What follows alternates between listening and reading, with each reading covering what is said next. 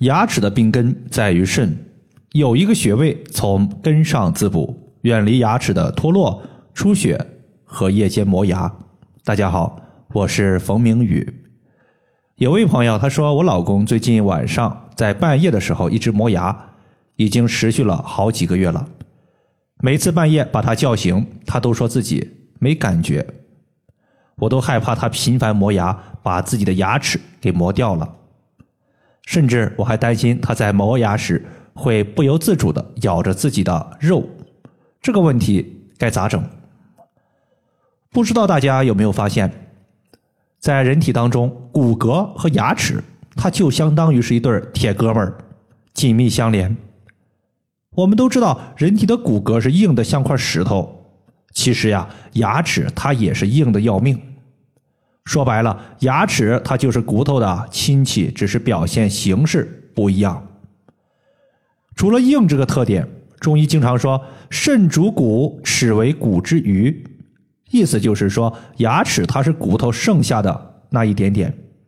说到底，它们都是肾的一部分，都是肾中精气所化的。所以，如果牙齿出了问题，可以通过补肾的方式来解决。这也是中医一直以来调节牙齿问题的思路之一。补肾，它除了可以解决牙齿的问题之外，可以使牙齿坚固，还可以避免牙齿出血以及磨牙的情况。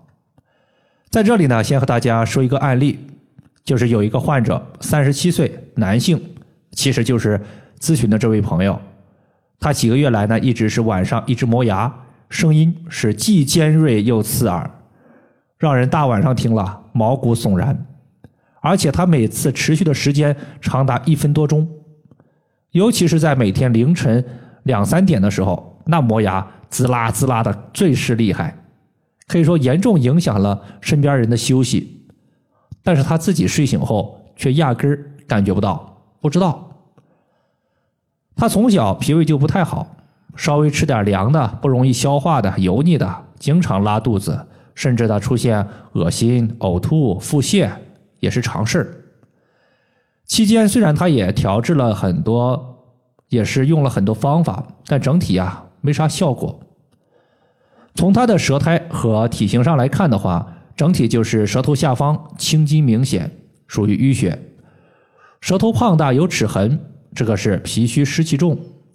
但是小便正常，并且呢大便。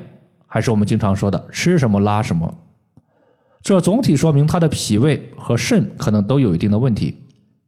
所以呢，最开始的时候我就从调养脾胃入手，给他配了三个调养脾胃的穴位，包括中脘穴、天枢穴和公孙穴。中脘穴它是在肚脐上四寸的位置，他每天会把单连的绿烟艾灸罐直接绑在穴位上。然后装上手工艾柱，艾灸三十分钟左右。中脘穴它作为胃的募穴，是帮助胃收集足够的气血的穴位。它能够把气血供给到胃，胃就能把食物给充分的研磨细碎。这个穴位在肚脐上四寸的位置。而天枢穴的操作其实和中脘穴是类似的。天枢穴它是大肠的募穴。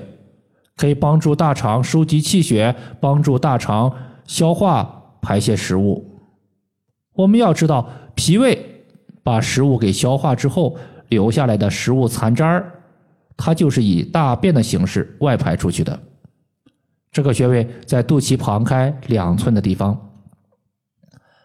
而最后一个公孙穴，它由于是在我们足部大拇脚趾的后方，这个地方呀，它不容易绑艾灸罐。所以他直接就是手持一根四厘米的石墨艾条，点燃后直接熏。由于公孙穴它是脾经的络穴，是沟通脾胃的桥梁，可以同时起到健脾和养胃的双重功效。这个穴位其实就是在大拇指后方有一个高骨，高骨的后方赤白肉际处就是公孙穴的所在。就这仨穴位，他大概是艾灸了三个多星期，现在呢明显。磨牙的情况少了很多，这表明他的艾灸啊确实对他的病情是有帮助的。但是啊，这位患者他的磨牙情况解决了之后，还遗留下来一个问题，就是牙齿的出血。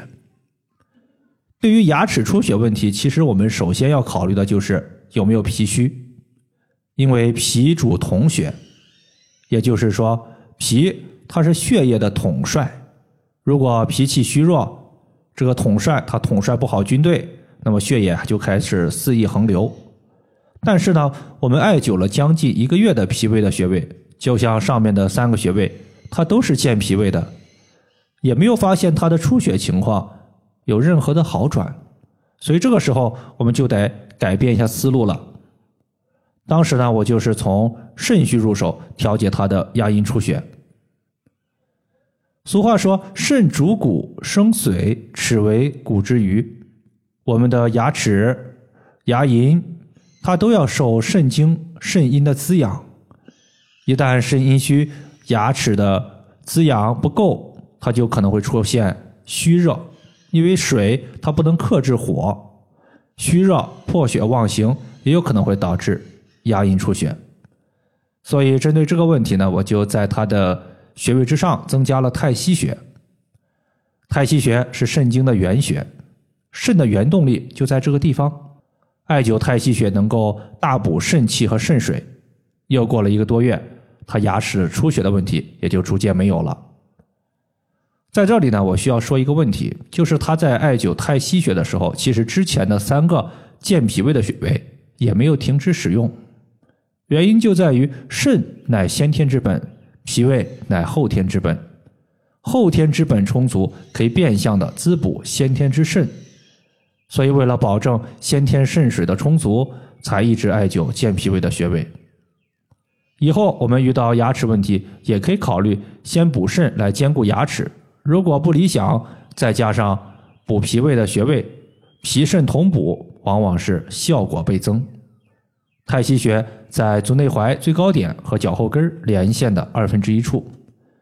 以上就是我们今天所要分享的主要内容，感谢大家的收听，我们下期节目再见。